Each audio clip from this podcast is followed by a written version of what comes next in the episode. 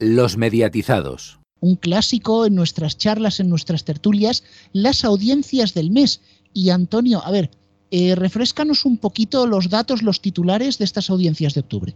Sí, porque no han sido una bomba las audiencias de octubre, pero sí hay algún titular. Yo lo llamo el mes del recupera, porque Telecinco recupera el liderazgo generalista, FDF recupera el liderato de la TDT, que se ha llevado varios meses liderando Nova, y TV3 recupera el liderato de las autonómicas después de que Televisión Canaria, que sigue teniendo buenas audiencias, pero ha bajado 1,8 puntos. Algo así, TV3 ha ganado por solo una décima.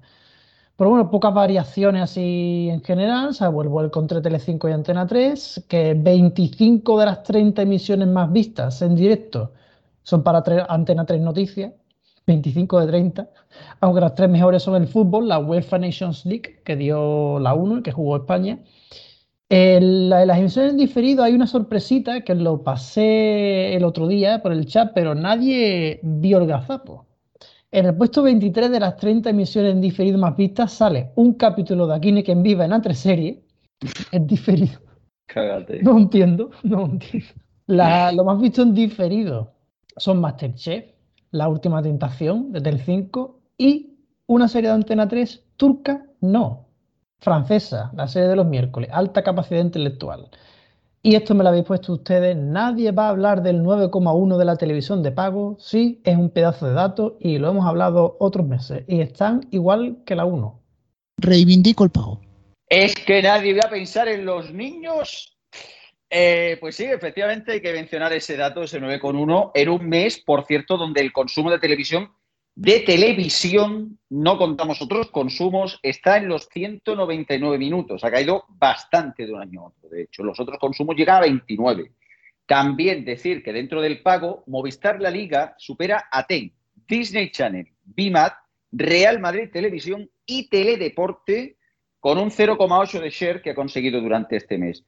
Y sí que es verdad que, bueno, eh, Televisión Canaria sigue segunda y lo que comentamos en los titulares, Televisión Asturias hace el mejor octubre de su historia y Aragón Televisión la mejor cuota en seis años. Pero desde que me suena que no dijimos el mejor sino el peor, no sé, eh, creo que ahí veo gafas por las noticias, ¿eh? por si acaso corregimos, ha sido el mejor. Ahí corregimos, ahí, exacto.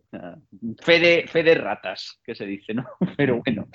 Pero sí que, sí que es verdad, destacable, desde luego, como Telecinco ha vuelto otra vez a, conseguir ese, primer puesto, la barbaridad de emisiones de Antena 3 Noticias que lideran, en lo cual yo también destacaría lo que va antes de las noticias, porque los datos, por ejemplo, de la ruleta de la suerte están siendo espectaculares. esta semana. Claro, claro, pero es que después la emisión más vista, ¿quién se la lleva? Las noticias, pero el mérito yo creo que es más de las ruletas de pasapalabra que de las noticias. ¿eh? Totalmente. en el caso de, la de pasapalabra ya sabemos ya ¿no? Funciona, pero es que la ruleta va con un 20 de share. Es una burrada. Es que la han jugado, es que la han jugado, han jugado muy bien poniendo un concurso antes del informativo, hay que reconocerlo. Es que al final es lo que gusta. Pues bueno, te entretienes, estás ahí resolviendo el panel, ahí haciendo el cante y el chorras que hacen los de la ruleta, pues al final te diviertes, al final te entretienes. Lo que no hace Telecinco realmente con sus programas y por eso los informativos le van como le van. Pero bueno, y desde luego el dato de, el dato de Movistar La Liga, reseñable, ese 0,8 superando a cinco cadenas de la TDT. Impresionante. Bueno, pero no es ya eso, es que ya no es noticia que los canales punteros del pago como Fox, XN, TNT estén siempre raspando, raspando con los farolillos rojos de la TDT. Y mucho me temo que de aquí a un tiempo la cosa se invierta, que veamos canales en abierto por debajo del pago. Sin embargo, una cosa que a mí me ha llamado poderosísimamente la atención es el consumo en diferido. ¿Cuánto llevamos diciendo que a la 1 el prime time no le va? Que la gente no lo ve, que no le sigue los programas, que no le sigue las series. Y luego vemos que coloca Ana Tramel, Hit y Masterchef en unas posiciones muy buenas en el consumo en diferido. Y ojo, en diferido en plataformas, sin contar lo que se esté usando RTV Play, que muchos días pone el prime time antes de hora. Eh, probablemente hay un cambio de tendencia gordo quizás en la cadena que considerábamos más mayor, más envejecida como la 1, que ahora mismo es la más consumida bajo demanda y en diferido.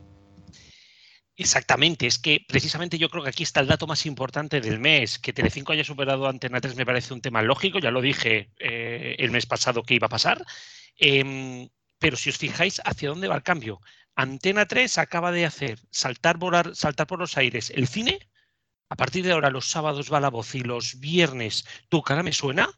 El entretenimiento está llevando el, show, sí, cuando hablo de entretenimiento me refiero a fútbol, me refiero a, los shows, me refiero a, todo esto. ¿eh? Está cayendo muchísimo las series. Las series están volando y se está viendo en la 1. No ha funcionado ninguna serie, pero van como un tiro en diferido y por internet. Es que quizá la gente pues ha dejado de consumir las series en abierto y las quiere ver en internet, aunque sean gratuitamente.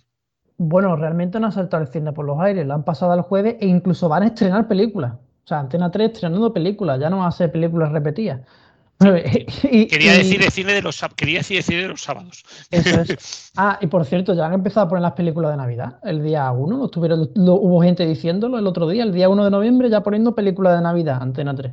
Sí, correcto. No, en Nova no dejan de ponerla en todo el año.